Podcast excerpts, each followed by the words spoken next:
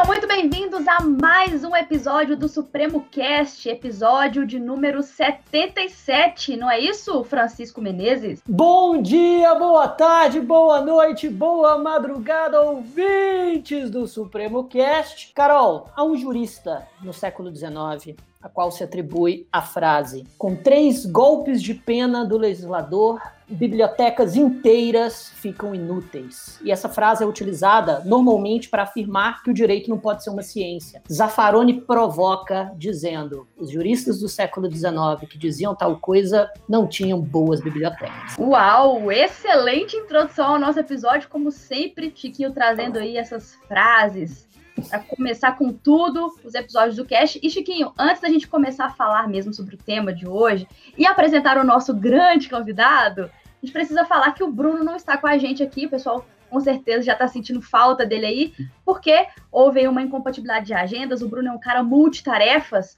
né? Ele faz tudo ao mesmo tempo, então a gente precisou gravar hoje nós dois. E o Bruno estará de volta nos próximos episódios, não é isso? Exatamente, exatamente. Ele está. Uma, uma simples incompatibilidade de agenda com doutorado e múltiplos compromissos profissionais, essas coisas acontecem, mas o, o Supremo Cast tem uma equipe de hosts bem estruturado bastante para levar o cast com qualidade, independentemente da falta de um ou de outro convidado, mas sim, sentimos sua falta, Bruno Zampier. Ele ficou sentindo ah, que eu, eu falei que eu não sentia falta dele. Fofo. Mas é, mas é brincadeira, tá bom, Bruno? Ó, aqui, ó, para você, tá?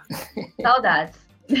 Aí, vamos lá. Chiquinho, então pra gente começar, eu acho que é importante a gente dizer que o concurseiro não tem um minuto de paz. Nem um minuto e o criminalista e o criminalista também não, né? O fenômeno da expansão do direito penal muito bem diagnosticado pelo jurista espanhol Silva Sanches, provocou nas últimas décadas uma imensa avalanche de leis penais com centenas e centenas de tipos penais, produzidos nas mais diversas temáticas. E o ano de 2021 parece seguir fortemente essa tendência e além da rejeição aos vetos do pacote anticrime, que modificaram o delito de homicídio e os crimes contra a honra, o Código Penal foi alterado com a adição do polêmico crime de perseguição e importantes alterações nos delitos de invasão de dispositivo informático, furto e estelionato praticado em meio eletrônico. E para atualizarmos os nossos cadernos, os cadernos dos nossos ouvintes, e fazemos aí um apanhado geral sobre todas essas mudanças, apanhado geral e crítico, como é a característica do Supremo Cast, trouxemos um convidado, Chiquinho, assim, especialíssimo, hum. muito querido, muito conhecido entre os nossos ouvintes. Será? Que é ninguém mais, ninguém menos que Francisco Menezes! o nosso co-host do Supremo Cast, Francisco Menezes, que vai falar pra gente sobre todos esses assuntos aí, as modificações do Código Penal em 2021. Chiquinho, que é o nosso grande gênio, nosso nerd aí do direito penal. É isso, Chiquinho?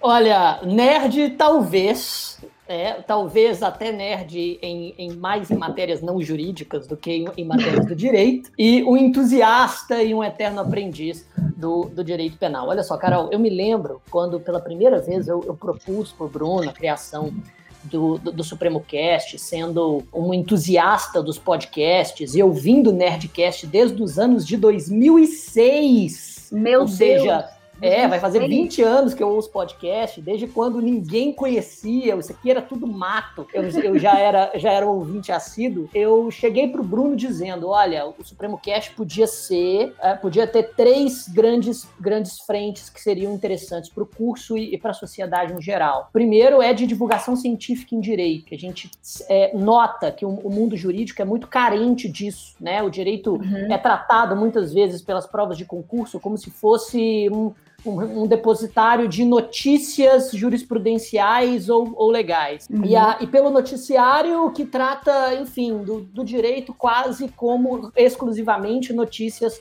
sobre, uh, sobre crimes violentos e, e, e, coisas e coisas e tal, e, e, a, e a cientificidade do direito não é passado pela grande população né, para a grande população. O segundo pilar seria, obviamente, uma certa publicidade de conteúdo para o curso, que é perfeitamente legítimo e, e interessante de se fazer.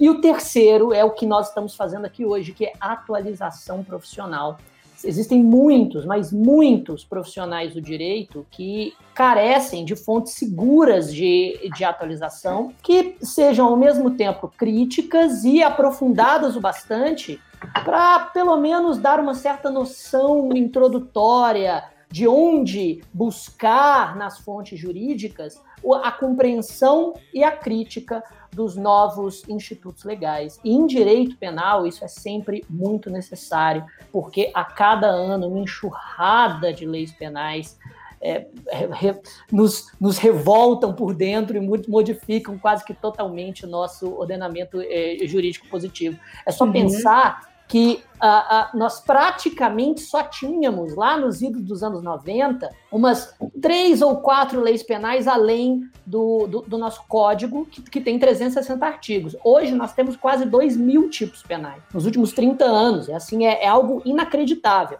E o, ano de 2020, é, o ano de 2021, como você mesmo disse, já está demonstrando que veio também para ser um, um, ano de muita nomorreia penal. E por isso nós estamos aqui no Supremo Cast para oferecer essa atualização que vai abranger todas as modificações operadas no Código Penal, com exceção daquela feita pela Lei de Licitações, porque os crimes uhum. envolvendo as licitações eu acho que merecem um, um episódio. Um episódio específico, né? Realmente. É isso aí. Concordo. Ô Chico, e assim, é importantíssimo você ter falado isso, porque nós temos ouvintes de várias áreas, digamos assim, né?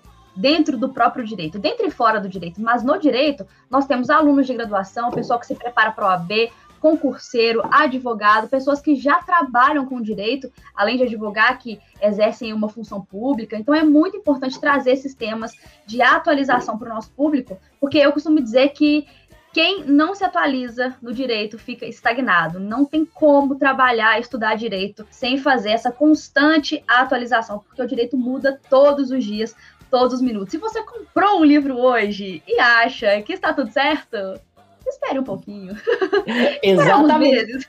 Concordo plenamente. Mas da mesma forma como eu fiz a, a, a minha introdução, né, que realmente as leis elas vão modificar é, de sobremaneira a forma como o Estado e a sociedade lidam com o mundo jurídico, ao mesmo tempo o, o direito também possui, também possui bases científicas, bases uhum. dogmáticas com, os quais, é, com as quais a gente interpreta essas leis. E essas, é e essas bases, por mais que evoluam, elas vão sendo solidificadas a partir das décadas e podem sim oferecer um, um alicerce sólido para que nós possamos compreender essas novas mudanças. Por isso que eu gosto da frase de Zaffaroni, né, que quem diz que a, a, uma penada do legislador faz com que bibliotecas jurídicas inteiras viram peso de papel, não tem boas bibliotecas. Nós vamos sim analisar esses tipos penais, mas com muita crítica, profundidade e base do É isso. E só para fechar então essa essa nossa introdução, Chico, também teremos muitos concursos nesse ano e no próximo. Então, quem estuda para concurso aí fica ligado até o final do episódio, porque tem muita coisa interessante pra gente ouvir do nosso grande convidado hoje. Chiquinho, eu já começo te perguntando sobre o homicídio dentro dessa perspectiva de rejeições aos vetos do pacote anticrime. Vamos lá, Chiquinho. Em que medida o crime de homicídio foi modificado pelas rejeições dos vetos ao pacote e, e, assim, eu me corrijo se eu estiver errada. Eu sei que ali havia uma previsão, originariamente, uma pena de 12 a 30 anos para homicídios cometidos com emprego de arma de fogo, de uso restrito ou proibido. Eu quero que você fale sobre isso. Mas antes, só para o pessoal que está nos escutando conseguir entender melhor, porque, como eu falei, tem gente que não é do direito que nos escuta, e tem gente que também está no início da faculdade, que precisa dessa parte mais geral. É só para falar para todo mundo que o Senado Federal confirmou no dia 19 de abril a derrubada parcial do veto 56/2019, que afastou 24 dispositivos da lei anticrime, mais conhecida como pacote anticrime, né? E aí tivemos a promulgação pelo presidente da República e mais tarde, no final do mês, a publicação no Diário Oficial da União. Só para a galera entender. Então, Chico, conta para a gente quais foram essas modificações no homicídio, em que medida essas alterações aconteceram e quais eram as razões do veto que foi derrubado. Vamos lá, vamos começar então. A, a primeira grande alteração aí no Código Penal de relevância esse ano foi a derrubada dos vetos do, do pacote de crime operada pelo, pelo presidente da República, Jair Bolsonaro, quando da, da sanção de, desse pacote, que foi a, a Lei 13.964, que modificou amplamente o Código Penal, o Código de Processo Penal e várias leis penais especiais. Originalmente, o pacote anticrime adicionava, no parágrafo 2 do artigo 121, o inciso 8, que foi vetado por, Jair Bolsonaro à época. Esse inciso 8 previa uma qualificadora para o crime de homicídio quando este era praticado com o emprego de arma de fogo de uso restrito ou proibido. Por que, o, por que o presidente havia vetado esse dispositivo? As razões do veto apontavam basicamente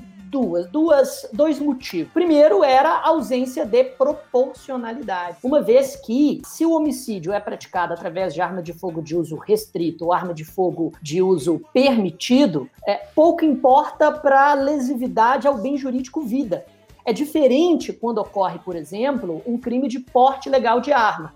Já já nós vamos falar como que se diferencia a arma de fogo de uso permitido, restrito ou proibido, mas só para só o ouvinte entender as razões do veto, e, e sinceramente, eu, eu, concordo com essas razões especificamente. Se você, se você, está prendendo alguém por porte legal de arma, está prendendo por é, um crime de perigo contra a segurança pública. Em tese, uma arma de fogo de uso restrita ou proibido oferece mais perigo à segurança pública do que uma arma de fogo de uso permitido. E por quê? Se, você, se, se nós observarmos o decreto 10.030, que diferencia essas armas, arma de fogo é toda, todo instrumento que dispara projéteis através da força expansiva dos gases produzida por, pela explosão de um propelente, né, normalmente pólvora, enquanto que a, a arma de fogo de uso permitido são somente aquelas semiautomáticas ou de repetição que possui um, uma, uma potência que não chega a, a energia cinética superior a 1.200 libras pé ou 1.620 joules. Isso está no, no uhum. anexo do, do decreto 10.030. É um número relativamente pequeno de armas e que possuem função apenas semiautomática. A arma semiautomática é aquela que não dispara várias vezes quando você pressiona o gatilho uma vez só. Simplificando, é claro, né, uhum. né, para o pro, é, pro nosso ouvinte. Já a arma de fogo de uso restrito são aquelas que ou possuem funcionalidade automática ou possuem um calibre maior do que essa que eu, que eu acabei de, de citar, da arma de fogo de, de uso permitido. E, finalmente, a arma de fogo de uso proibido é aquela classificada como proibida por normas internacionais ou aquela dissimulada, de aparência inofensiva, uma caneta, por exemplo, como a gente vê nos filmes de espionagem. Pois bem, faz todo sentido diferenciar essas armas quanto ao perigo que trazem para a, para a segurança pública. Uma vez que realmente uma arma de fogo de uso, é, de, de uso restrito traz muito mais probabilidade de lesão à incolumidade pública do que uma arma de fogo de uso permitido. Mas percebam, em um crime de homicídio, essa era a lógica do, do veto. Nós temos um crime de dano, não temos um crime de perigo. Então, uhum. a vida, ela já se perdeu. Não importa se por uma arma de fogo de uso restrito, permitido ou, ou proibido. Então, Independente do meio, né?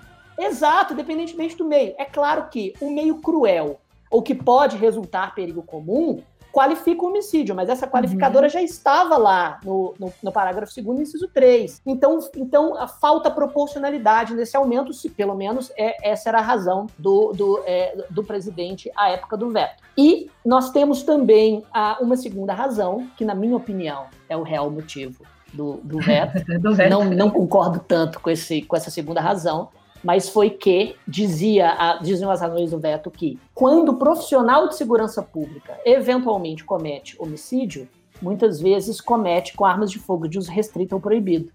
E, portanto, isso é, esse, esse, tipo de qualificadora pesaria contra o profissional de segurança pública hum. de forma mais pesada. Pesada. Então, né? essa, essa é a real, essa é a real, é a real razão, né? A, uhum. a ideia de jogar conforme né, as regras do, dos grupos políticos para as quais o presidente sempre faz uma certa reverência. Não sei se concordo com, segundo, com a segunda razão, mas concordo com a primeira. A primeira. Exato. Mesmo porque, eu, eu digo mais, quando você qualifica o homicídio pela natureza da arma, isso cria um certo conflito aparente de normas com o crime de porte legal de arma de fogo de uso restrito ou proibido. E veja, já existe este crime, já existe este, este tipo penal e que, que teve a, pena, inclusive, é, incrementada pelo pacote anticrime, que é claro, fez uma lambança lá no Estatuto do Desarmamento, mas essa é uhum. outra discussão. Com essa qualificadora, agora derrubada, então anotem aí todos, todos vocês se já. Momento não pisca. Exatamente, momento não pisca.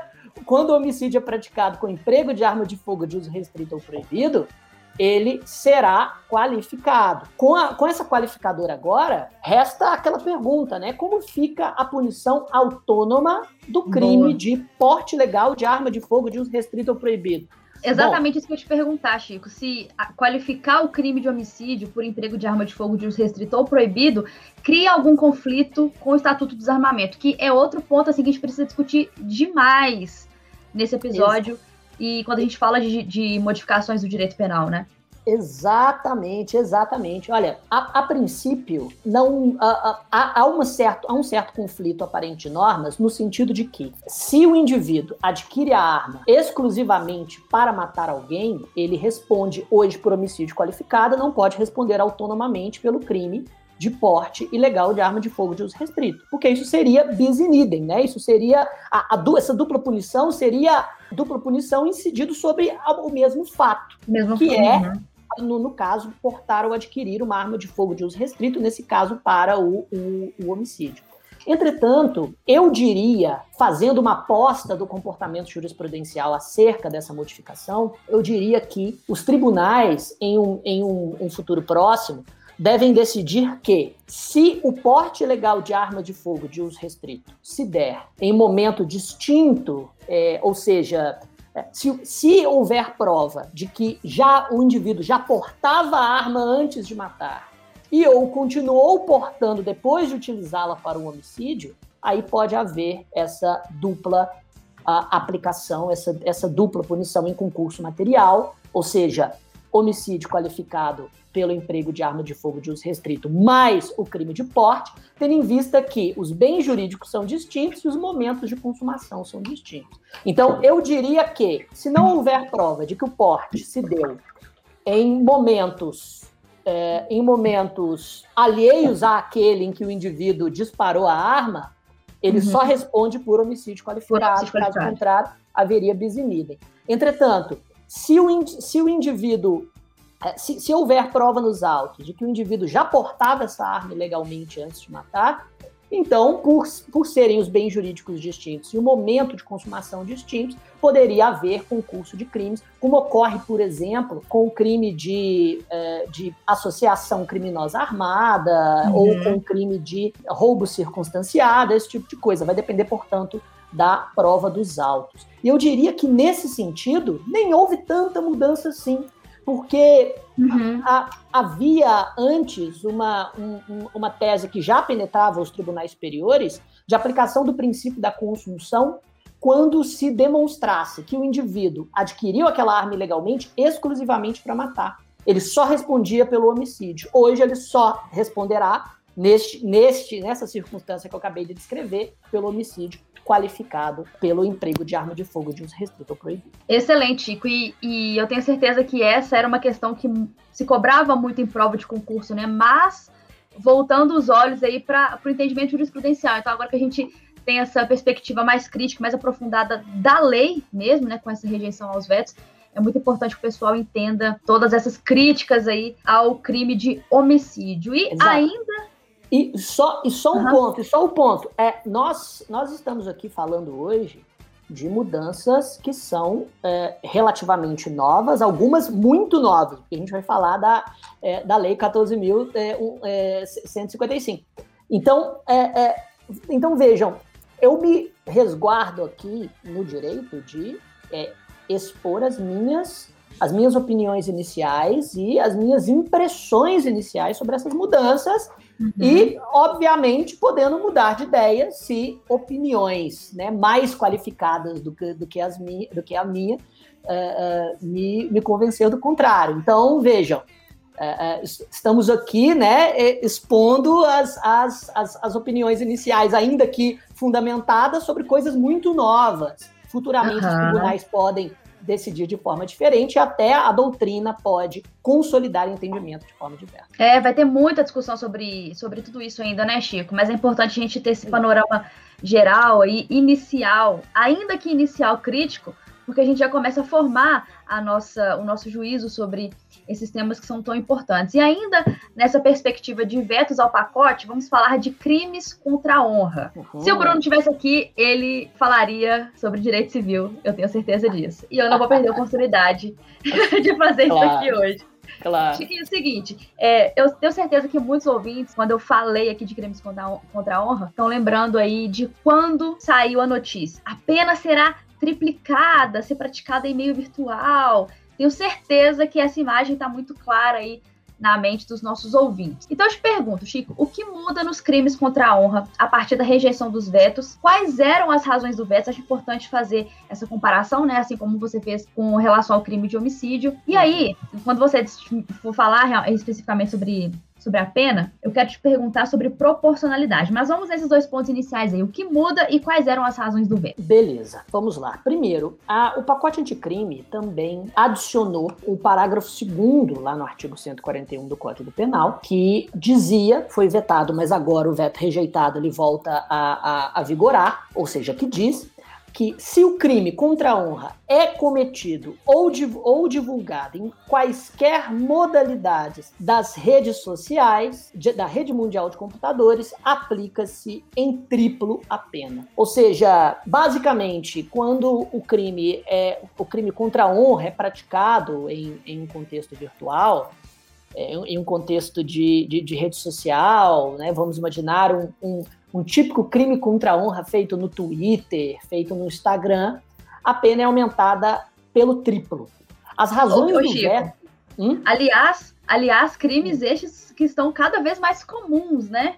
Exato. Principalmente nesse, nessa nossa, nesse nosso momento aí de conflitos políticos, de racismo, de machismo e de todos esses ismos, né, que assolam tanto a nossa sociedade, que Exatamente. fazem com que a gente fique polarizado, né, e dividindo tudo em dois lados. Exatamente, é... exatamente. E só lembrando aí para contextualizar o ouvinte, que às vezes ainda não estudou isso na faculdade ou quer se lembrar, os crimes contra a honra são calúnia, difamação e injúria, sendo que a calúnia consiste em imputar falsamente um fato definido como crime a alguém. Então, eu digo que determinada pessoa cometeu um ilícito penal quando eu sei que não foi ele ou quando eu sei que o fato não existiu. A difamação consiste em imputar um fato ofensivo à reputação. Então eu digo que alguém fez algo ou, enfim, que participou de, de, de determinado evento que, que mancha a honra objetiva, ou seja, a, a, a reputação da pessoa, quando na verdade Uh, uh, aliás, quando na verdade não, crime de, de, difamação não, não pressupõe necessariamente a falsidade da imputação, uhum. né? Basta que eu, que eu atribui a determinada pessoa um fato ofensivo à reputação, e no caso da injúria, consiste em ofender a dignidade ou o decoro, ou seja, ofender a honra subjetiva, a autoimagem de alguém, a, a, a enfim, a, a, própria, a própria forma como a pessoa se enxerga no mundo.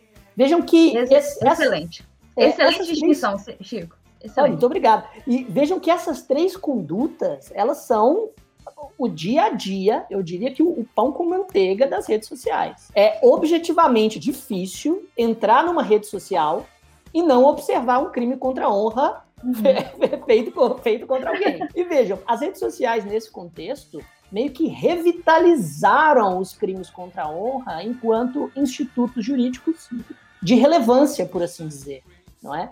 É, uhum. é, trazendo de novo para a esfera do, do, é, do, ordenamento jurídico penal discussões que não deveriam fazer parte dele. Porque, veja, não é, não é verdade? Se alguém, vejam, se eu tenho uma empresa, se eu tenho uma empresa e alguém atribui falsamente algo que afeta a reputação da minha empresa, a, a diz que eu estou que, a, que a empresa, sei lá, utiliza é, determinados é, é, materiais que, que, que, diz não utilizar, enfim, ou utiliza. É, se alguém difama a minha empresa, ou se difama, ou se, se, se calunia a minha própria reputação, o meu interesse é, é de que, número um, essa a minha reputação seja de, de, de certa forma limpa, de, de preferência pelos mesmos meios com os quais ela foi, é, ela foi ofendida. E número dois, e principal, que eu seja civilmente ressarcido por isso, tanto dano emergente quanto processante. Não é? E eu, e eu admito, muitas vezes a reputação de uma empresa é, é destruída de forma, é, in, de forma indelével por, por difamações. Agora, isso não uhum. muda o fato de que o direito penal é incapaz de reparar e de prevenir esses danos. Muito melhor tratar essas ofensas sobre um, sobre um ponto de vista de incentivos e desincentivos econômicos. Concordo a, a difamação, plenamente. Não plenamente. é? A difamação ou a calúnia, ela, ela ficará desinteressante quando para o difamador ou o caluniador for mais, foi mais caro difamar do que não difamar. É, é ô Chico, assim. quando hum. mexe no bolso, né, Chico, aí a coisa muda de figura. Claro, né? claro. Agora, o, o, direito penal muitas vezes a, afasta a, a, do, do, campo civil, do campo é, do diálogo e da diplomacia essas, essas discussões. E mais, uhum. aqui eu concordo inteiramente com as razões do veto do Jair Bolsonaro à época. E eu falo do Jair Bolsonaro porque eu comentei essas, essas mudanças na, no Instagram e eu disse, né, na minha, na minha exposição, ah, porque o presidente à época. Aí teve gente que comentou, ah, eu gosto da sua, é, é, eu gosto do seu otimismo ao dizer o presidente à época. E outras pessoas que disseram, é, professor, você é maior do que isso.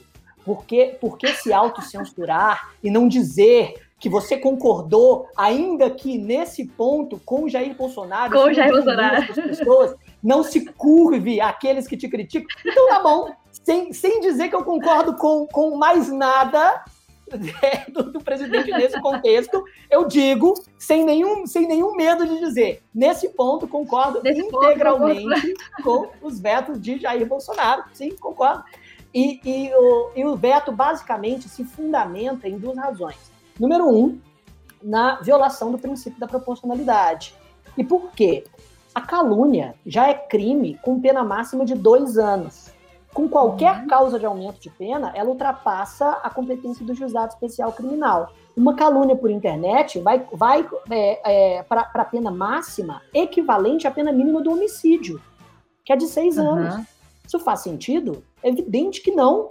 E uhum. mais, um crime que, claro, eu reconheço a gravidade do delito e acredito que o direito penal tem sim al, alguma função né, do, no contexto do preconceito racial. Mas a injúria racial ou preconceituosa, que não, que não necessariamente é baseada em preconceito étnico, né, que pode ser baseado também uhum. em preconceito regional, preconceito por idade, uh, pre, né, preconceito uh, uh, por questões de deficiência, enfim, ela vai para a pena máxima vai para nove anos. Nove anos é maior do que a pena máxima do crime de tortura. Uhum. faz sentido? Não, não, faz nenhum sentido. É completamente desproporcional.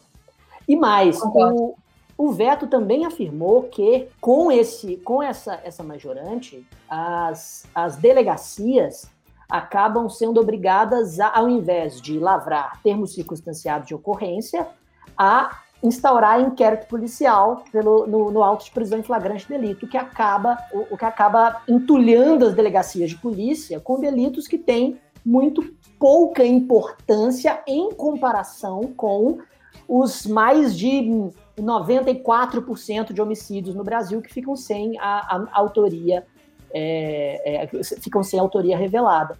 E, e, nesse contexto eu concordo plenamente. Plenamente. Uhum. O judiciário tem mais o que fazer. Tem mais o que fazer e, a, e utilizar incentivos e desincentivos econômicos através da justiça civil, através da criação, até mesmo de, um, de, um, de uma espécie de costume da nossa, da, da nossa justiça, de, de tratar com seriedade no campo civil violações à honra objetiva, principalmente aquelas que podem trazer prejuízo pessoal, econômico ou empresarial, é muito mais interessante e civilizado do que trazer para o campo um, é, é, do direito penal um contexto que claramente a, a, a, acaba assoberbando a, justiça criminal, a polícia judiciária e, obviamente, aumentando ainda mais a seletividade estrutural do direito penal. Uhum. Porque se nós, fôssemos, se nós fôssemos aplicar uma pena de seis, de nove anos de detenção a todas, todas as calúnias ou injúrias praticadas na internet, nem todos os presídios do mundo juntos dariam. É verdade. E, e como a gente falou, isso é, é um, esses são delitos que só crescem, né? Então, se a gente parar para pensar, se a situação carcerária está extremamente complicada hoje, daqui para frente, então, com, essa desproporcionalidade toda, a situação vai piorar muito mais. E eu concordo, Chico, plenamente com você, e eu tenho certeza que o Bruno também falaria isso se ele estivesse aqui com a gente.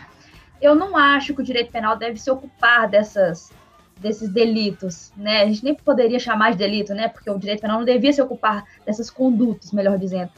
Eu acho plenamente assim que são condutas que requerem reparação civil, mesmo porque quem sofre calúnia, difamação ou injúria não se sente reparado quando vai para o juizado especial, por exemplo, e conversa diretamente com a pessoa que praticou a calúnia, difamação ou injúria. Ela vai se sentir reparada, não que o dinheiro faça com que a pessoa tenha a sua honra e sua moral objetiva e subjetivas restabelecidas. Mas o retorno financeiro para essa pessoa é muito mais interessante porque é o que ela busca. E, aliás, Chico, uma vez eu estava lendo sobre isso, tem muita gente que não, não, não quer nenhum retorno financeiro. Muitas vezes a pessoa quer um pedido de desculpas, uma retratação, né? Que, que aqueles fatos sejam retratados de forma diferente. Às vezes eu, eu cometo uma difamação no Facebook contra Francisco Menezes. O que o Francisco Menezes quer não é um dinheiro, não é, ele não quer me ver respondendo um processo criminal, ele quer que eu apenas me retrate do que eu falei. Então, eu acho realmente que é, essas condutas devem ser, sim, preocupação do direito civil e não do direito penal. E aí. E, e, sim, e só, mais, e só mais duas rápidas colocações é que, uhum. é, é, e é sempre bom dizer, né, que o crime de denunciação caluniosa ele continua grave e continua uhum. lá nos crimes contra a administração da justiça, não é? E a denunciação caluniosa consiste em utilizar a máquina estatal a partir de, de uma notícia crime falsa, por exemplo, para é, perseguir indevidamente uma pessoa, instaurando uhum. um processo criminal, por exemplo, a, a, partir de uma imputação falsa de crime.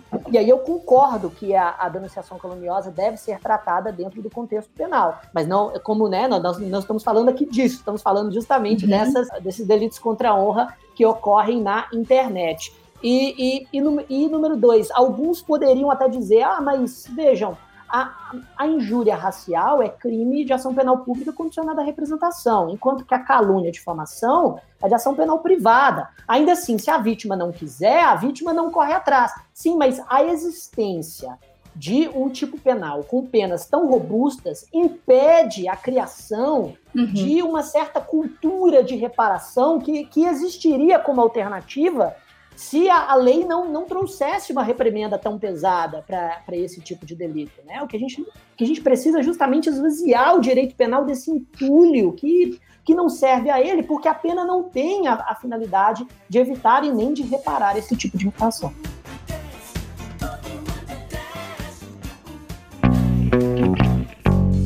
Exatamente, E, e continuando nessa linha, eu acho que o que a gente vai falar aqui agora tem até um pouco a ver com isso também, porque acredito que são crimes que muitas vezes se comunicam.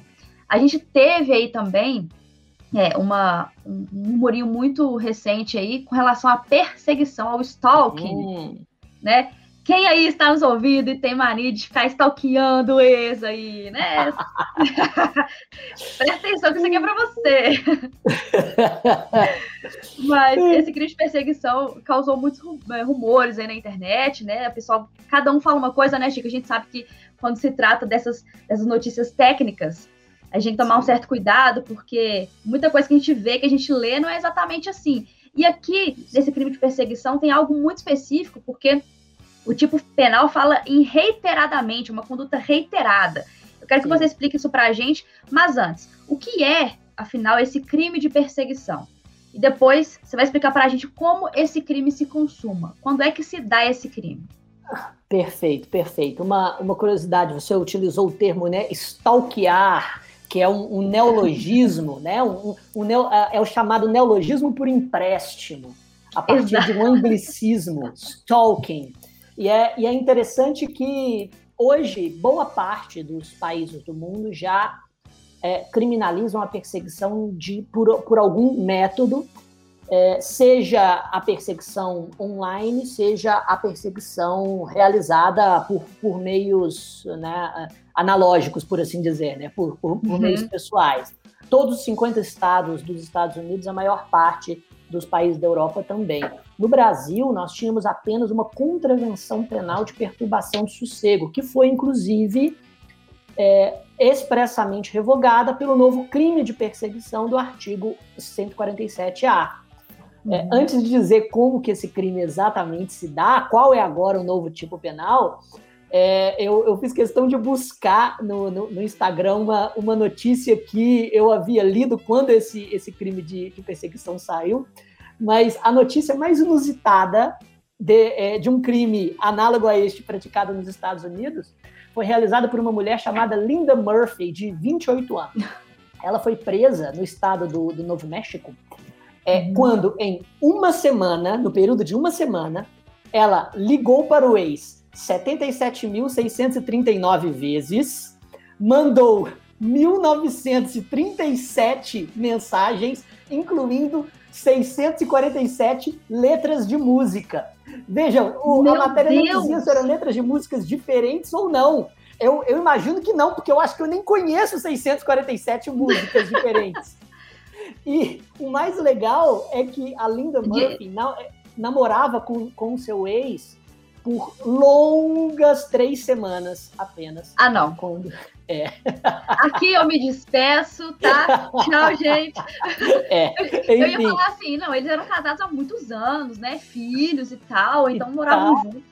Três não, semanas, tipo, três 77, semanas. mais 77 mil vezes ligando pro cara, meu Deus. Mais 77 mil vezes. Você já ouviu falar ou passou por situação análoga? Não, né?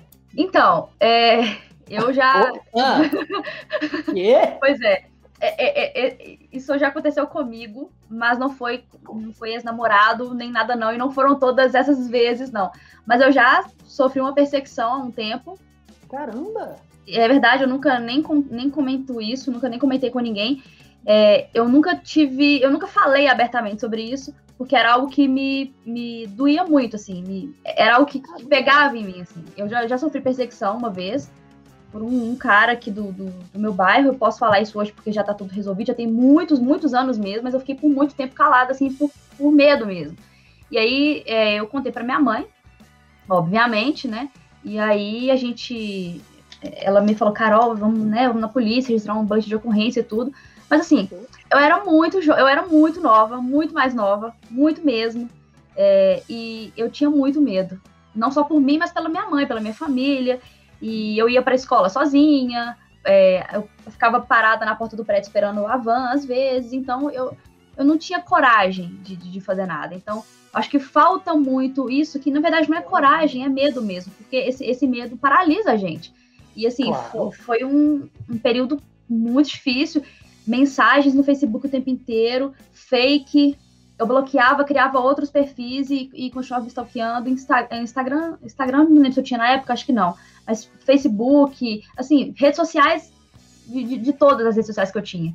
Então, na época tinha umas redes sociais assim mais mais schools, né, assim, de, de adolescente, e em todas a pessoa estava, em absolutamente todas. Então, Caramba! Que, que é. coisa! Olha, eu, eu, eu não sabia disso. Eu perguntei não, né? na maior Caramba! É, mas, mas agora tá, tá, tá, tudo resolvido, né? Tudo resolvido, tudo resolvido. Nunca mais assim, nem vi a pessoa. E, e, e, já aconteceu vezes assim de sair para ir, sei lá, padaria ou supermercado e a pessoa tá parada com o carro nas proximidades, assim. Meu Deus! Eu, eu, eu, tinha, eu tinha muito medo, assim. É algo que a gente comenta, a gente brinca quando, quando vê notícia no Facebook, mas é algo muito sério muito sério. Como eu falei, é um medo que paralisa a gente. A gente não tem coragem. A pessoa fala assim: ah, por que, que você não foi na polícia? Por que, que você não chamou? Por que você não fez um boletim de ocorrência? Como se fosse simples assim, né? Ah, tá me perseguindo aqui, eu vou chamar a polícia. Pô, não é assim. Né? A pessoa que te persegue, ela não só te persegue, ela te persegue, ela te ameaça, ela conhece sua família, conhece sua casa, ela sabe seu número, ela sabe tudo. Né? Então, assim, é uma situação muito delicada. Não é simplesmente vai lá e faz. Então, acho interessante falar sobre isso também, porque eu acredito que seja um, um, um, um crime que que acontece muito com, com números não divulgados. E mais, Chico, e mais. A gente também precisa falar que esse crime de perseguição acontece muito com crianças adolescentes e mulheres. Então, a situação se torna Sim. ainda mais delicada, porque criança, a criança é indefesa. Poucas vezes ela vai ter coragem de contar até para o pai ou para a mãe, né? Então, é, é, eu acho que é uma situação muito delicada. A gente precisa sempre falar sobre isso, sim. Sim, sim, é, é, verdade. E justamente esse, esse crime ele, ele acaba se tornando mais relevante, até mesmo no contexto doméstico ou, ou familiar, com, com relação a, a, a ex-namorados, ex a ex-maridos, uhum. né? E, e, o contexto até jurídico da Lei Maria da Penha tem algum tipo de intercomunicação com o crime do artigo 147A.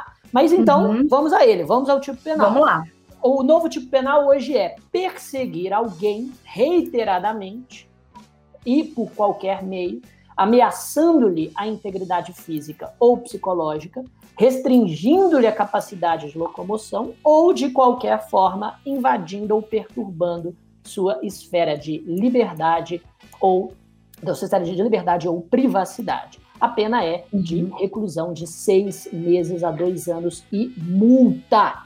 Bom, primeiramente, e já respondendo a sua, a, a sua pergunta, ó, o verbo núcleo é perseguir. Perseguir vem não no uhum. sentido de caçar, mas no sentido de, é, de constranger, de causar, não, não, de constranger é, é, é no sentido de obrigar a fazer alguma coisa, mas de é, causar um certo constrangimento, de, de, maneira, de maneira insidiosa proporcionar uma, uma perturbação constante. Não de caçar fisicamente necessariamente, uhum.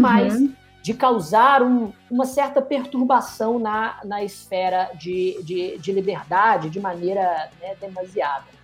O, a, aqui a perseguição precisa ser necessariamente reiterada, o que faz com que o crime do artigo 147-A seja um delito habitual. Ou seja, não basta que o, que o indivíduo, por exemplo, apareça né, na, na, na uhum. rede social ou, a, a, ou fisicamente um, dois ou três dias, é necessário que ele faça isso de.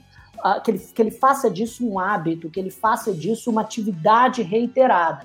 Uhum. O que uhum. deixa também o tipo penal um, um tipo penal de, digamos, de, de é, de difícil exemplificação, no, no sentido de que uhum. a gente pode trazer diversas ilustrações do crime de perseguição, seja uma perseguição uh, física na qual o indivíduo, como você acabou de dizer, aparece sempre na saída da escola, aparece sempre na porta da casa, seja até, como a, o próprio artigo 147A afirma, é, é, eletronicamente, virtualmente, sempre aparece nas redes sociais, ele, uhum. é, ele sempre está, é, enfim, importunando a, a pessoa em, em, todos esse, em todos esses aspectos. Em todos os aspectos. Uhum.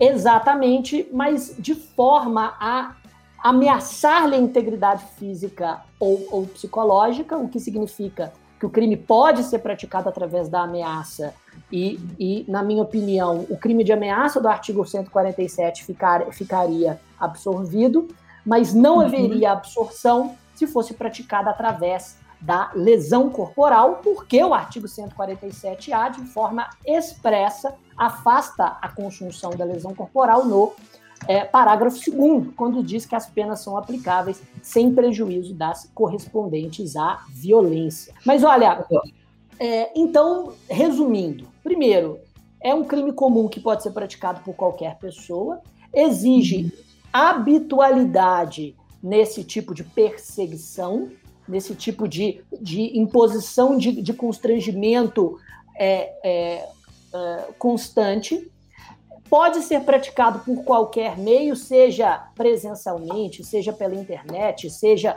por telefone, seja por, enfim, constantes mensagens e, e etc. Uhum.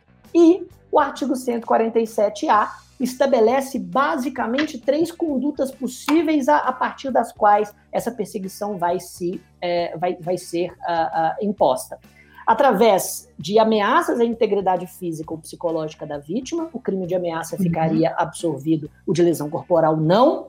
através da restrição da capacidade de locomoção da vítima. Então, vamos, vamos imaginar é, uma pessoa que está sendo perseguida por alguém, muitas vezes fica com medo de sair de casa. Começa a, começa a trocar a sua, as, suas, as suas funções, né? A, a, a, os, os, seus compromissos, e começa a assumir né, mais. É, é, e no contexto de trabalho, começa a assumir mais home office, ou começa a, a cancelar uhum. determinados, determinados compromissos, ou, de certa forma, per, a, prefere nunca sair desacompanhado, o que causa restrição a, a, essa, a, essa, capacidade de locomoção. Lembrando que uhum. não é necessário que a capacidade de locomoção seja completamente privada, retirada, bastando a essa, essa mitigação. E, finalmente, a terceira, a, a terceira conduta possível é a invasão ou a perturbação da esfera de liberdade ou de privacidade da vítima. E aqui entram as principais críticas que parte da doutrina, incluindo um artigo muito didático de Bruno Gilabert, um dos convidados que nós já tivemos aqui. Sim, excelente. Fizeram, exa, exa, exatamente, fizemos uma, uma, uma, grande entrevista com ele, ele é um, um excelente doutrinador, e ele afirma que é de duvidosa taxatividade a expressão invadir a esfera de liberdade. Porque o que exatamente é invadir a esfera de liberdade? Existem tantas liberdades possíveis Exato. dentro da, da, Constituição Federal. Pode né? parecer, né? pode parecer algo vago demais, né? Esse, assim, e esse, né? Exato. E esse é o problema né, do, do uhum. próprio da, da, da construção do, dos, dos, tipos penais. Eles precisam respeitar a taxatividade, por mais que seja é, ne, talvez necessário, e eu, eu acho que é, é, de certa forma, um acerto, criar-se um, um, um, crime de, é, de perseguição, ele ainda precisa ser respeitoso das, das uhum. garantias constitucionais. É, invadir a esfera de liberdade me parece ser né, uma, uma violação à taxatividade, justamente porque são tantas as, as formas de invadir a esfera de, de disponibilidade, de, de liberdade. De liberdade. E, exatamente, o tipo penal acaba sendo um pouco, um pouco vago, um pouco violador da, uhum. é, é, do, do, princípio da, da, legalidade nesse quesito. Ô Chico, e assim, excelente você falar sobre isso, e você tinha dito de uma relação da perseguição com a Lei Maria da Penha. Como, como é que funciona o diálogo entre essas duas, entre esse tipo penal e essa lei tão importante que a gente tem no nosso ordenamento?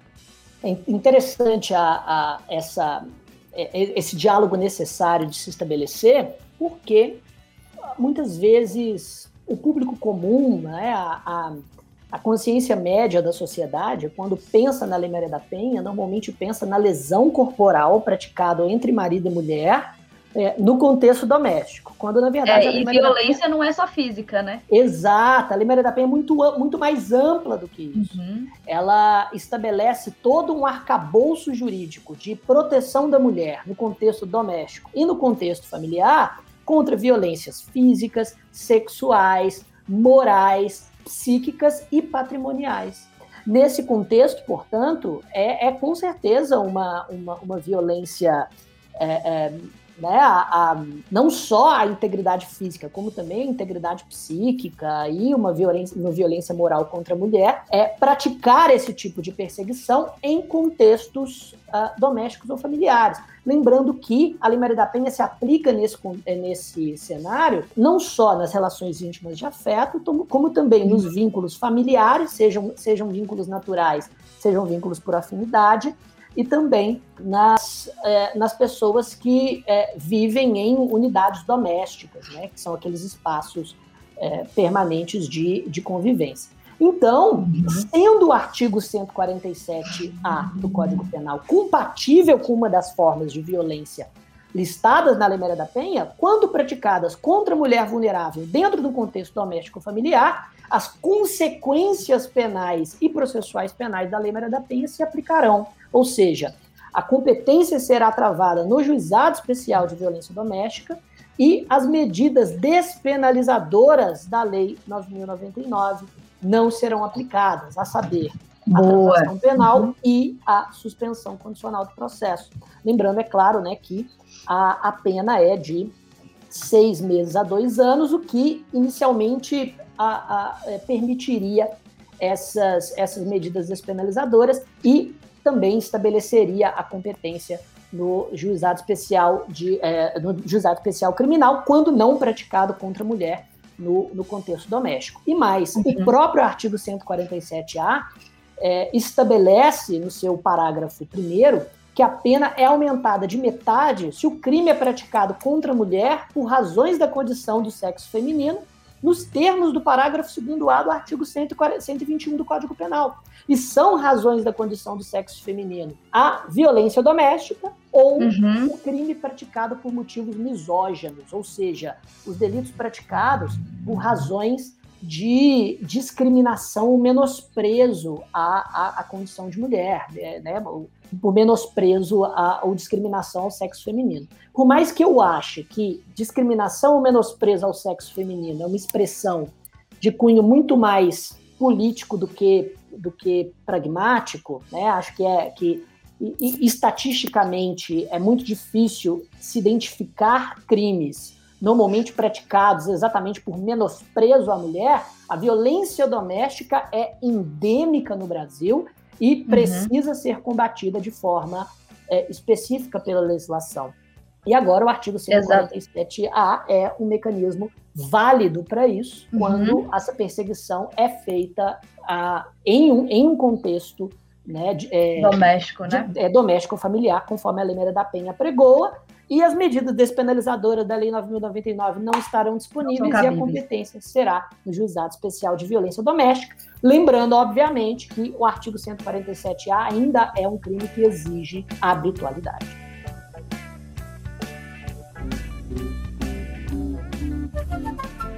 Excelente. E dentro dessa do que a gente discutiu aqui sobre perseguição, com, essa, com esse meu relato né, de, de experiência própria com com esse tipo de crime, que na época não era o crime de perseguição, né, já que tem muitos anos, e dentro do que você falou sobre essa perseguição reiterada, essa conversa com a Lei Maria da Penha, competência, medidas despenalizadoras e da preocupação que a gente tem que ter sim com esse tipo de, de crime, e principalmente quando ele tem relação direta com o contexto é, de, de violência doméstica contra a mulher, você acha, então, para concluir essa parte, que esse foi um bom tipo penal? O que, que você pensa disso? Olha só, eu, eu acredito que a, o, o, crime de, de, de, perseguição, ele não, como quase todas as, as mudanças operadas nos últimos anos do, do Código Penal, ele não, não será uma panaceia para resolver todos os nossos o, to, todos os nossos problemas sociais.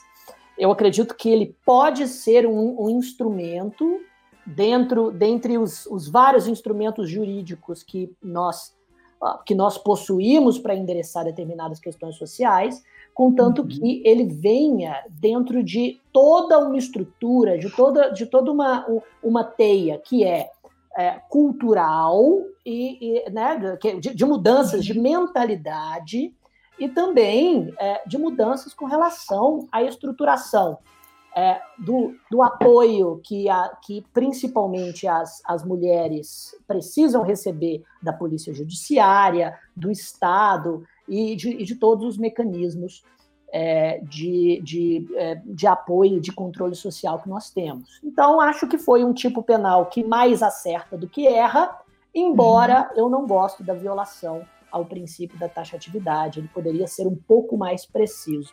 E uhum. só para ilustrar esse, é, essa, essa conclusão, não existem exatamente dados no Brasil com relação à perseguição, mesmo porque temos um tipo penal novo agora, né, uhum. é, que nós estamos comentando. Sim. Mas a Associação Portuguesa de Apoio à Vítima constata que em Portugal 32%, 32% 32% é, é, das vítimas relataram que seus perseguidores são ex-parceiros. Então, 30, quase uhum. que um terço de todos os crimes de perseguição são realizados contra mulheres por ex-parceiros. Então, acho que a, a, eficácia desses novos tipos penais precisam estar justamente em todo esse, é, esse conjunto de, de multifatores que nos ajudam a compreender as causas e a combater a violência doméstica contra a mulher. Mas o tipo penal sozinho, ele não vai fazer muita coisa, nem para a proteção das vítimas, uhum. nem para conscientização né, da, de, desse tipo uhum. de conduta. Infelizmente, né, Chico? Mas que bom que a gente pode discutir isso criticamente e, quem sabe, conseguir mudar essa, essa realidade que precisa é urgentemente de, de mudança. Mas passando, então, para o próximo ponto da nossa conversa, Chico, nós tivemos também, nesse ano de 2021, a Lei 14155, que altera o Código Penal, tornando mais graves os crimes de violação de dispositivo informático, furto e estelionatos cometidos de forma eletrônica ou pela internet. E a primeira pergunta que eu quero te fazer, Chico, tem a ver com a Lei Carolina Dickmann. A gente costuma conhecer as leis pelo, pelos seus apelidos, né? Digamos assim. Como ai, é esse crime de invasão de dispositivo informático? Quando veio aí a Lei Carolina Dickmann e como ele ficou agora com a Lei 14155 de 2021? Olha, vamos lá. Primeiro, é, esse é um fato muito, muito interessante. É, não, quem está ouvindo, não sei se se, se se, lembra disso, mas a, a, Carolina Dickman, aquela atriz global que todo mundo conhece, ela é, mandou o seu computador para uma assistência técnica para poder, poder consertar, estava com problema é, o cara da assistência técnica com acesso ao, ao computador dado pelo próprio, é, pela própria proprietária, né, é, acessou o HD e encontrou algumas fotos íntimas da, da Carolina Dickman, então começou a extorquí-la, é, ameaçando vazar essas fotos online. As fotos no final foram vazadas e tal, e isso deu um, um bafafá nacional. Acho que todo mundo deve se lembrar desse fato. Uhum, foi bem emblemático na, na bem, época. Exatamente.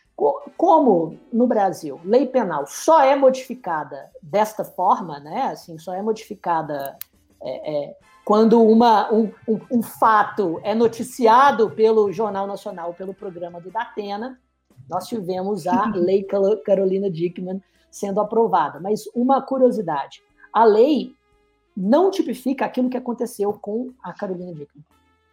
Ah, não, não, não tipifique. Por que não? Porque o, o técnico de informática que entrou no computador dela entrou com a senha que ela deu, porque que estava uhum. consertando o computador dela.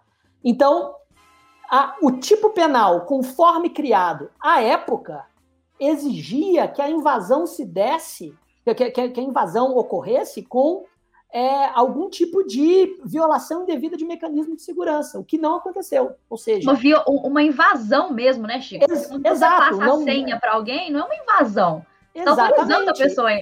Assim, claro que a conduta dele foi, foi completamente é, errada, né? De invadir, de invadir, aí sim invadir as fotos e de é, ameaçar divulgar, mas entrar no, no dispositivo ali eletrônico não, não, não, não era uma invasão, não. Ex exatamente, ele não praticou o crime e é, não, é, não praticou o crime que, que passou a ser estampado no artigo 154A por conta é, da, é, deste fato. E mais, o crime por, por, ele praticado é muito mais grave, é um crime de extorsão do artigo 158 uhum. do Código Penal. Né? Ele queria constrangê-la a, a lhe entregar vantagem econômica para não divulgar fotos íntimas. É um crime muito mais grave, muito mais nefasto. Mas, enfim, o artigo 154A, então, foi criado a esta época e foi um dos primeiros delitos informáticos brasileiros. Cito aqui um outro convidado que nós já chamamos para o, o Supremo Cast, que é o Spencer Todd Siddle, que tem o seu curso de Direito Penal. Curso de Direito Penal Informática. Excelente Exato. também. Excelente. Inclusive foi dica suprema. Exatamente, e que ele comenta extensivamente este, este tipo penal do, do artigo 154A como um dos piores tipos penais já criados é, em toda a história do Brasil. E olha que a competição é muito grande. Por que, que, que esse foi um dos piores tipos penais? Vejam, como ele era antes e o que mudou. Primeiro, antes, o artigo 154A tinha a seguinte redação: invadir dispositivo informático alheio, conectado ou não à rede de computadores, mediante violação indevida de mecanismo de segurança e com o fim de obter, adulterar ou destruir dados ou informações sem a, a, autorização expressa ou tácita do, titu, do titular do, do, dispositivo ou instalar vulnerabilidades para obter vantagem ilícita. A pena de detenção de, é, era de detenção de três meses a um ano e multa.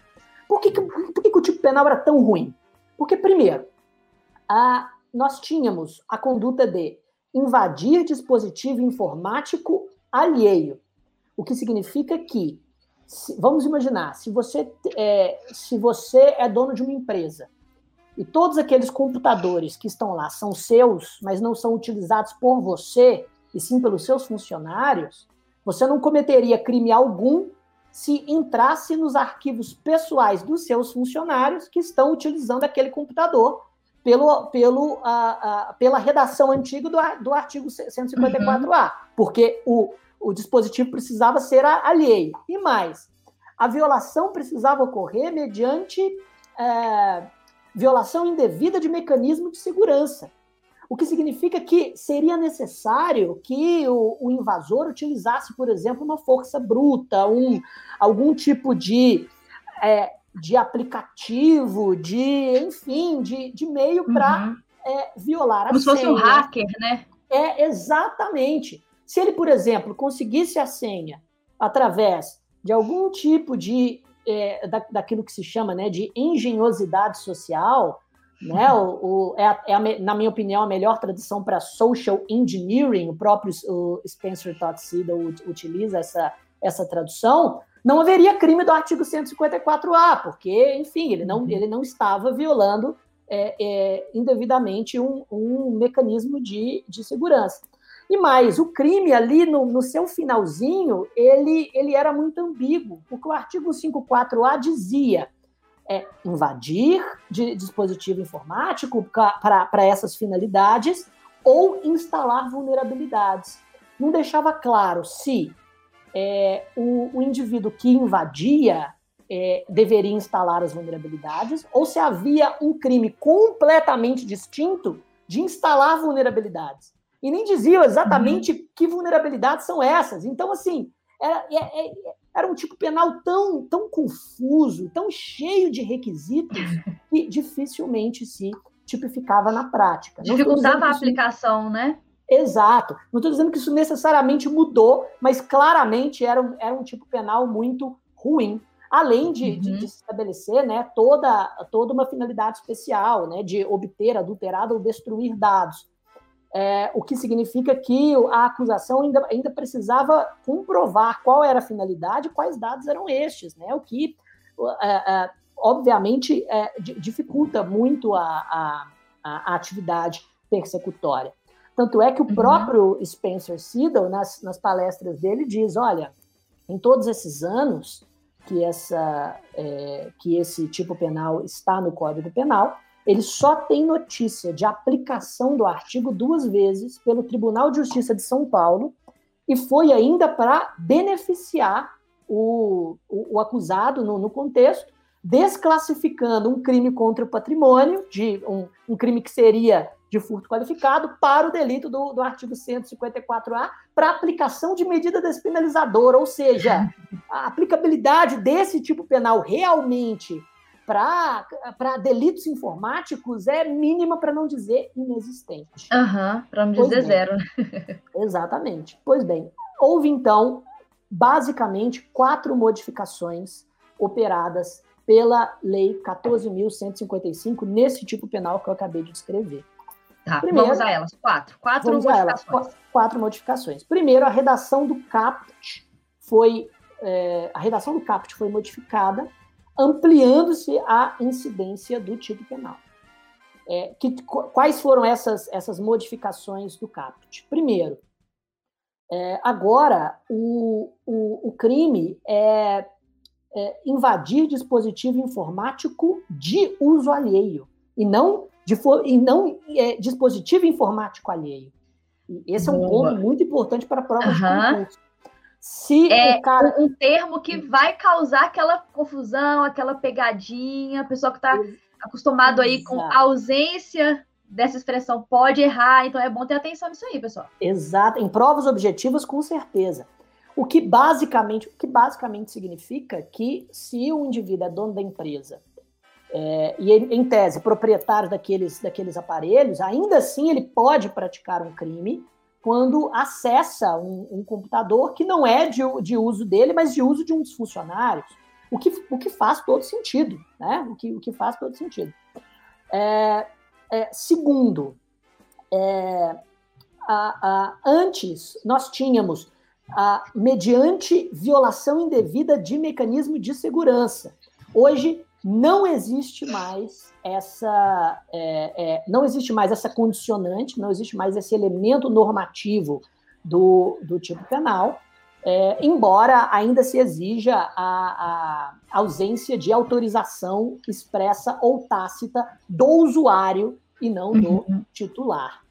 É, aí, além disso, no finalzinho do artigo 140, 154A, existe. É, antes, a, a redação era ou instalar vulnerabilidades, o que deixava meio aberto essa, essa criminalização no sentido de que alguns autores afirmavam que a, haveria todo um crime autônomo de instalar vulnerabilidade, vulnerabilidades independentemente da invasão. E agora o artigo uhum. 149, 154A deixa claro que a, a, o, o, as, as, vulnerabilidades instaladas são instaladas através da invasão. No final é ou de instalar vulnerabilidades, uhum. no, no, sentido de que a finalidade da invasão é a, a instalação, de, a instalação. De, de vulnerabilidades, que é, é, definida aí pela cartilha da internet como uh, falha no projeto ou implementação de um software ou sistema operacional que, quando explorada por um atacante, resulta na violação da segurança de um computador, como, por exemplo, né, um, um Trojan, uma, uma backdoor, esse, esse uhum. tipo essas foram modifica as modificações que o CAPT recebeu. Na minha opinião, modificações interessantes mas uhum. que não salvam a utilidade, né, a, a baixa utilidade do, do, do, do, tipo penal. A segunda, segunda alteração, é, a pena da, do CAP foi sensivelmente alterada. Antes a pena era de três meses a um ano de multa, hoje a pena é de um a quatro anos de reclusão e multa. Ou seja, mesmo na forma simples, o crime deixou de ser um crime de menor potencial ofensivo, passou a ser regulamentado agora, né, a, ser, a ser julgado agora na, na, na justiça comum, pelo juiz singular, e não pelo juizado especial criminal, embora ainda caiba suspensão condicional do processo e acordo uhum. de não persecução penal. Além essa disso, foi a segunda. Essa foi a segunda, exatamente, exatamente. Além disso, a, o parágrafo segundo foi modificado aumentando-se a, a, aumentando-se os limites de uma causa de aumento de pena. Perdão, fechou aqui o Código Penal, agora sim. Ah, hoje aumenta-se a pena de um terço um a dois terços se a invasão, se da invasão resulta prejuízo econômico. Houve, houve um aumento sensível desta, desta causa de, de, de é, de aumento de pena. Uhum. E, finalmente, nós tivemos a quarta modificação, que é a alteração da qualificadora do parágrafo terceiro. É, a, hoje, se a invasão resultar a obtenção de conteúdo, de comunicações eletrônicas privadas, segredos comerciais ou industriais, informações sigilosas, assim definidas em lei, ou controle remoto não autorizado do dispositivo invadido, a pena passa para dois a cinco anos de reclusão e multa, o que também é uma, um aumento significativo. Então, resumindo as mudanças, nós tivemos a modificação do CAPT dentro dessas, dessas formas que eu acabei de colocar, o aumento da pena, da pena base, o aumento da, eh, da majorante do parágrafo segundo e o aumento da qualificadora do parágrafo terceiro.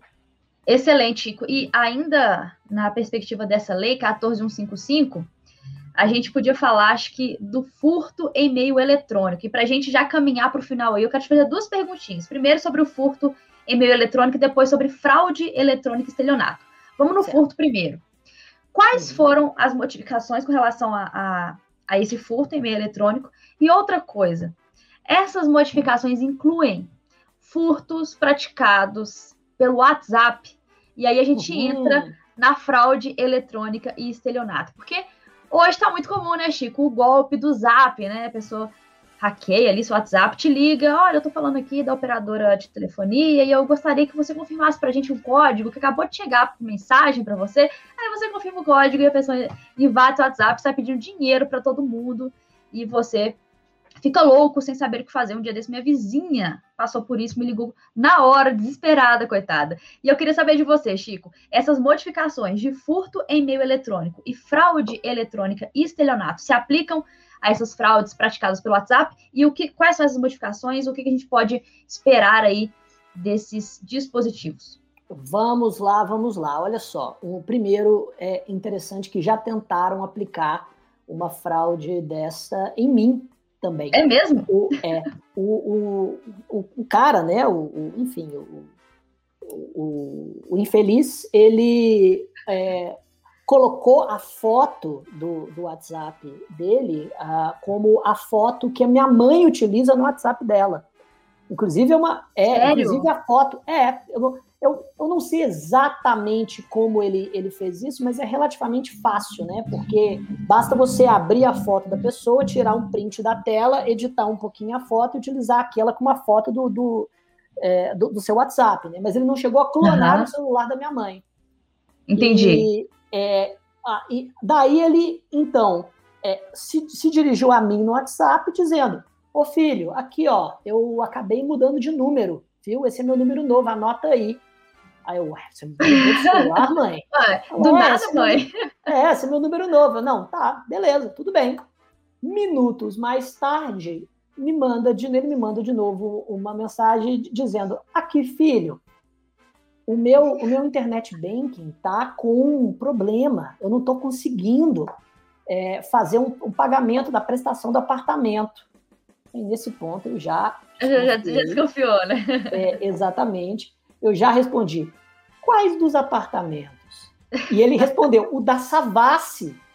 Minha mãe não tem apartamento da Savassi nem nada. Aí eu, o apartamento que você está comprando, então, é na Savassi? Minha mãe não está comprando apartamento, uhum. né? Eu já sabia que era. Já, já entrou na onda ali do, do infeliz, já começou a bater um papo ali. Exatamente. Adoro, ela, mesmo. ela, é, pois é. Aí ela uh, falou: não, você pode fazer um Pix para mim? A prestação é de R$ 4.907 uma e, e, é legal que a parcela ainda é quebrada. Pra, é quebrada. É, é. Para passar a verossimilhança, né? Porque se falasse 5 mil, é como assim 5 não, mil? 4.907 e tal. Meu Aí, Deus. nesse momento, já sabendo que era claramente uma, uma fraude, eu falei, olha, olha, mãe, é o seguinte, eu tô, tô meio ocupado agora, é, mas eu posso fazer que nem a gente fez a, aquele dia.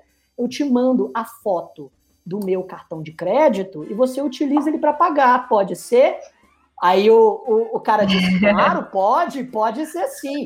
Daí, caro ouvinte, caro ouvinte, você vai imaginar uma foto que eu busquei na internet e mandei para ele. A foto Ai, que você imaginou provavelmente é pior do que a foto que eu mandei para ele. E ele imediatamente me bloqueou. Chiquinho, eu adorei. Eu faria a mesma coisa. Ah, faria Pô, a mesma né? coisa. Claro! É, é, é, igual quando ligam, né? Acabei de sequestrar sua filha aqui, aí eu, eu nem tenho filha, né? Ai, sério, deixa, minha filha, eu já entraria na onda, com certeza. É, Porta dos Fundos tem um excelente, um excelente vídeo agora do, do, do, cara da bolsa. Acabou, acabei de sequestrar sua mãe, é mesmo? Aí começa a negociar. Não, tô vendo aqui, o preço da mãe tá por baixa, não tem como oferecer 50 mil, não. O preço 10. É, o Faria Lima negociando a mãe é um dos melhores vídeos. É a melhor coisa. Mas, enfim, é, vamos lá às mudanças da, dessa lei é, 14.155 aos crimes contra o, contra o patrimônio. E vejam, claramente, é, os, o, é, essas foram as mudanças mais importantes relacionadas às, às fraudes virtuais no, no, no, sobre o ponto de vista econômico. Primeiro, o artigo 155 foi modificado e agora consta com o parágrafo 4b, que traz a pena de 4 a 8 anos de multa se o furto mediante fraude é cometido por meio de dispositivo eletrônico ou informático, conectado ou não à, à internet, é, com ou sem violação de mecanismo de segurança, o que é bastante interessante, né? A mesma crítica que a gente fez ao 140, 154A que eles, que eles modificaram com, com essa lei, uh, ou a utilização de programa malicioso ou qualquer outro meio fraudulento. Só que a gente já precisa estudar essa modificação em comparação com a fraude eletrônica que essa lei também colocou no estelionato. Uhum. Hoje, o parágrafo 2A do artigo 171 traz também a pena de, de reclusão de 4 a 8 anos e multa se a, fra se a fraude no, né, no, no estelionato é, é cometida com utilização de informações fornecidas pela vítima ou por terceiro induzido a erro por meio de redes sociais, contatos telefônicos ou envio de correio eletrônico fraudulento ou qualquer outro meio fraudulento análogo. Vejam, qual é a diferença exatamente do furto qualificado pela fraude no meio eletrônico para o estelionato praticado em meio eletrônico, que a lei passou a chamar de fraude eletrônica? Bom, Bom, vamos lá. É, isso, é, isso é importante também, Chico, porque Sim. também pode vir como pegadinha. Concorda? Concordo. Aliás, a diferença entre furto e estelionato ficará mais importante nas provas uhum. a partir dessa notificação. E eu não gosto da forma simplória com que alguns manuais tratam do assunto. Por quê? Costuma-se dizer o seguinte: no furto qualificado pela fraude, o, o agente utiliza de algum meio que incute na vítima falsa percepção da realidade para que ele possa subtrair a, o bem. Ou seja, a fraude é utilizada para desviar a atenção da vítima. Enquanto que no estelionato, a vítima enganada entrega o bem para o agente. Por que, que eu não gosto dessa distinção? Porque não é essa exatamente a diferença. Esse é um exemplo da diferença. A diferença está no fato de que no estelionato existe um consentimento fraudado, uma relação bilateral fraudada, um sinalagma, um, um certo acordo que normalmente envolve o, o bem que é objeto do crime patrimonial. Então vejam, no furto qualificado pela fraude, a fraude é utilizada sim para abaixar as, as defesas da vítima, para que o agente consiga subtrair já que subtrair é o verbo núcleo do artigo 155. Furto é subtração de coisa leia móvel através, né, para si ou para outra.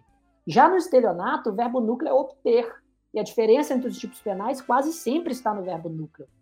No estelionato, a, a, a, o crime está no fato de que a vítima é, é, acredita estar em uma relação bilateral de consentimento envolvendo exatamente aquela coisa que é o, o objeto do crime patrimonial. Então, a, a ideia de que no estelionato o, o, a, é, a vítima entrega a coisa é uma ideia um pouco falha, porque se a vítima, por exemplo, é, permite que o indivíduo leve a coisa, é, é porque, a, por, por exemplo, porque a coisa é objeto de um, de um contrato que, na verdade, não existe, ainda assim é estelionato, porque a ideia é justamente essa relação bilateral fraudulenta, envolvendo uhum. a, a, o, o, bem econômico, que o estelionato tem e o furto não tem. É, é, é essa a ideia. Mas, na maioria das vezes, no estelionato, o, a vítima vai entregar a vantagem ao agente, enquanto que no furto qualificado pela fraude, o, o agente vai levar né, uhum. a, a, coisa objeto do, do crime patrimonial. Então, dentro do contexto eletrônico, falando agora especificamente das mudanças, nós temos uma pena de 4 a 8 anos quando a, o furto é, é, é, qualificado pela fraude, mas é, envolvendo um dispositivo eletrônico ou informático.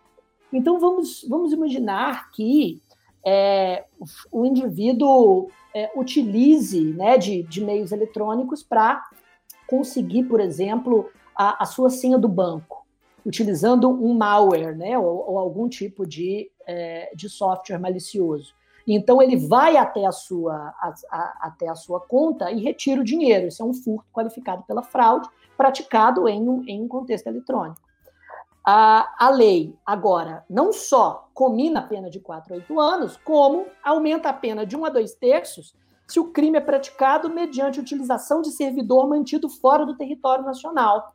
Uhum. E, é, aqui, alguns, eu já li algumas críticas a respeito disso, no sentido de que a finalidade do parágrafo 4C foi, primeiro, garantir a soberania nacional, e, segundo, aumentar a reprovação quando na, é, é, o indivíduo se utiliza de um meio que dificulta a investigação, né, já que o servidor está fora do, do território. Só que, mais uma vez, o legislador ele, ele incorreu em uma série de, de imprecisões técnicas, porque, em tese, e eu não sou especialista informático para dizer isso, mas eu só lanço essa, é, essa, essa divagação para que, que vocês pesquisem a, respeito, é, o, o Brasil tem normalmente espelho de servidor e não servidor propriamente dito, ou seja, uhum. a maioria dos servidores já são fora do território nacional.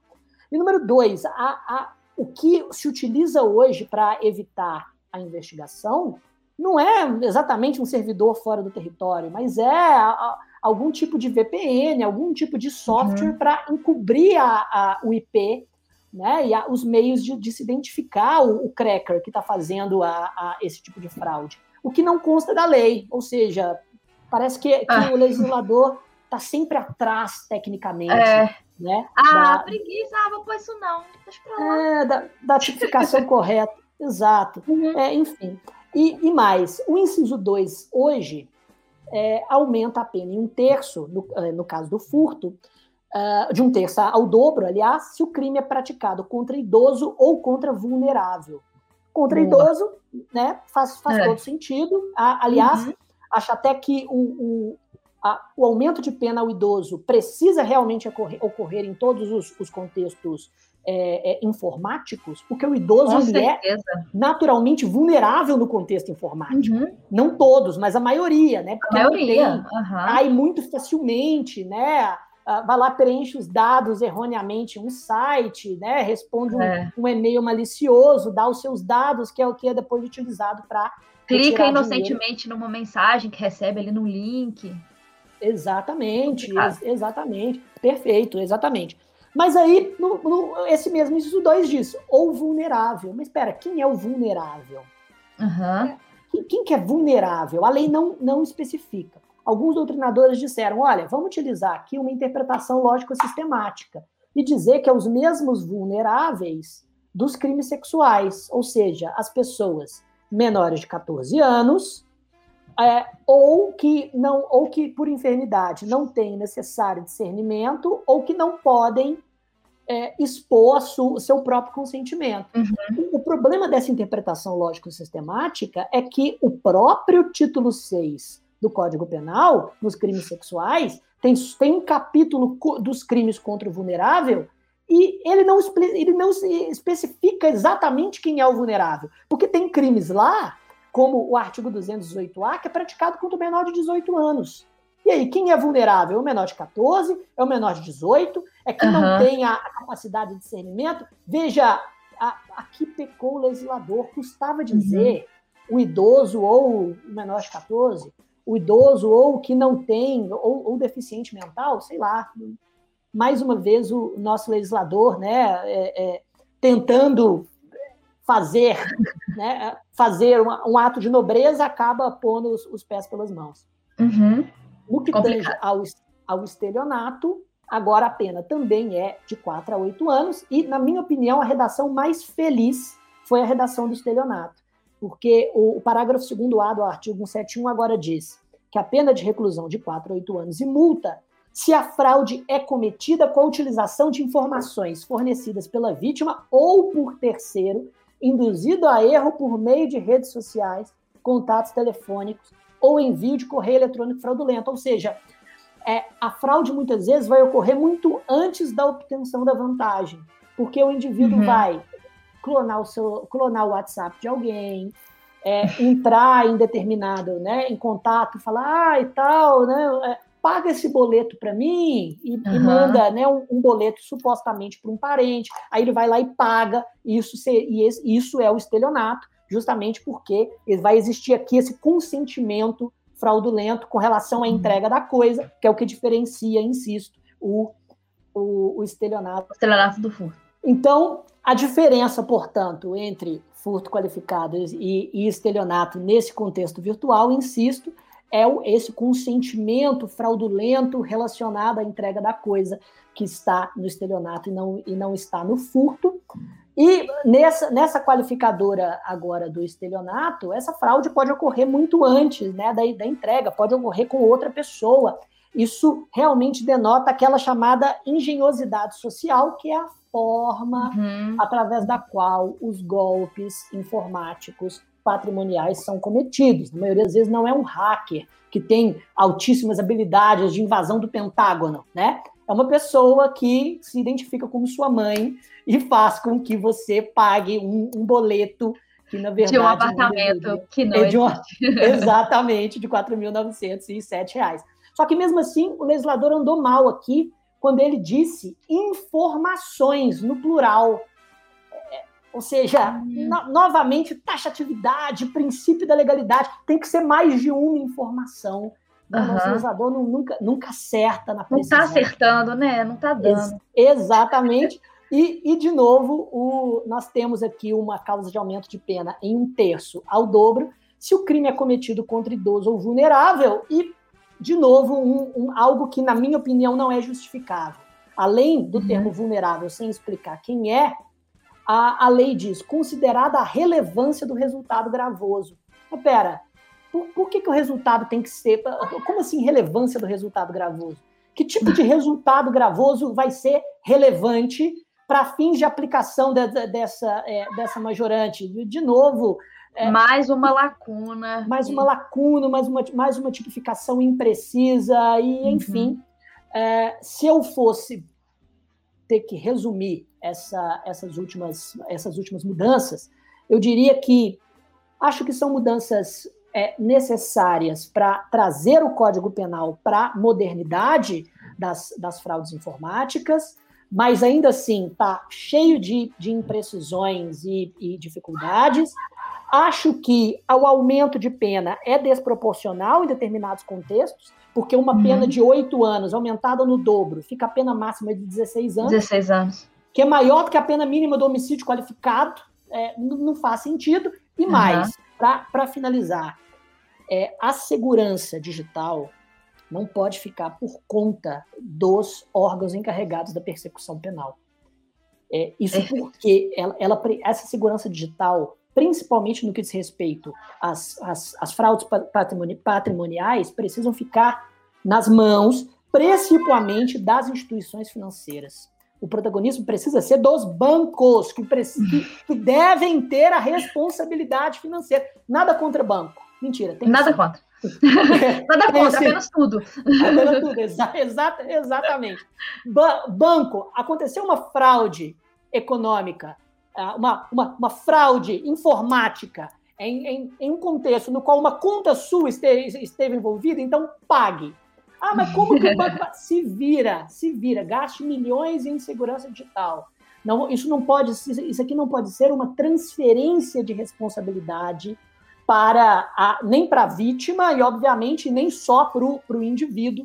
Uhum. Né? A segurança digital precisa ser é, estruturalmente colocada nas mãos daquele que tem condi condição econômica e tecnológica de implementá-la. Implementar, caso, exatamente. As, as instituições financeiras. Excelente, Chiquinho, excelente. E só, e só para finalizar, o uhum. artigo 70 do Código de Processo Penal foi modificado em seu parágrafo 4 que agora é, coloca como competência é, do domicílio da vítima aqueles estelionatos praticados mediante depósito, mediante emissão de cheque, sem suficiente provisão de fundos no poder do sacado, é, o que significa que é, ou mediante transferência de valores, né? O que, uh, o que significa que as, uh, algumas súmulas foram superadas tacitamente. A súmula 521 do STF e a súmula 244 do STJ.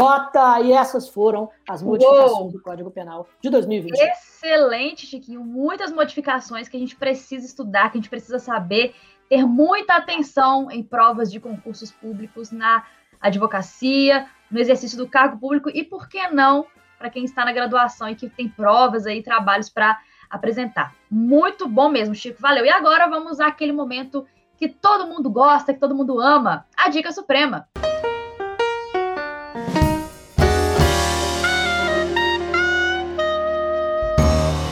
Chiquinho, o que você trouxe pra gente hoje neste episódio de número 77? Vamos lá, vamos lá, prometo, prometo que serei breve. Olha só, eu tenho primeiro a recomendação de um livro eu, eu não o li ainda completamente, mas uh, uh, eu o, o, o, lerei por completo nas, nas, nas próximas semanas. Uhum. Uh, Stalking e Cyberstalking, de oh, Ana Spencer. Clara Camargo de Castro e Spencer Todd Siddle, que abrange é, boa parte daquilo que nós dissemos hoje e que fala uhum. sobre o, o, o stalking, o cyberstalking no mundo, inclusive criticando veementemente a lei brasileira, como a gente também fez aqui. Uh, minha segunda recomendação, para terminar, uma recomendação pessoal. Eu sei que poucos sabem disso, mas eu sou um cara do heavy metal, sabia disso? Eu gosto da série, não sabia. Não, pois é. Para quem, então, para quem não sabia, eu, é, é, eu, sou um cara oriundo assim das, das raízes do, do heavy metal, principalmente do power, do power metal brasileiro e um cantor brasileiro que foi, o, por muitos anos, o vocalista da banda Angra, uma das mais prestigiadas bandas de, de power metal, lançou o seu álbum solo. É, Olha que massa! Chamado, é, chamado Vera Cruz. O, o cantor se chama Edu Falaschi. Edu Falaschi lançando Vera Cruz, mostrando que o metal brasileiro ainda está vivo, e o Brasil também exporta heavy metal. Nós não exportamos só bossa nova, depilação e jiu-jitsu, não. O Brazilian Power Metal está vivo. Está vivo. Está, está vivo. vivo. Se você quiser saber como, como sou o, Brasil, o Brazilian Power Metal, como misturar determinados ritmos de brasilidade nesse, é, é, nesse heavy metal de meu Deus, coloque na música Mirror of Delusions. É a faixa Opa, 9 do, Hoje mesmo do, do álbum Vera Cruz. Vera, álbum este, inclusive, que, cuja história é, é ambientada na invasão lusitana da América do Sul, também conhecida como descobrimento do Brasil. É isso. Essas são minhas dicas supremas. Adorei, adorei. Vou escutar hoje mesmo.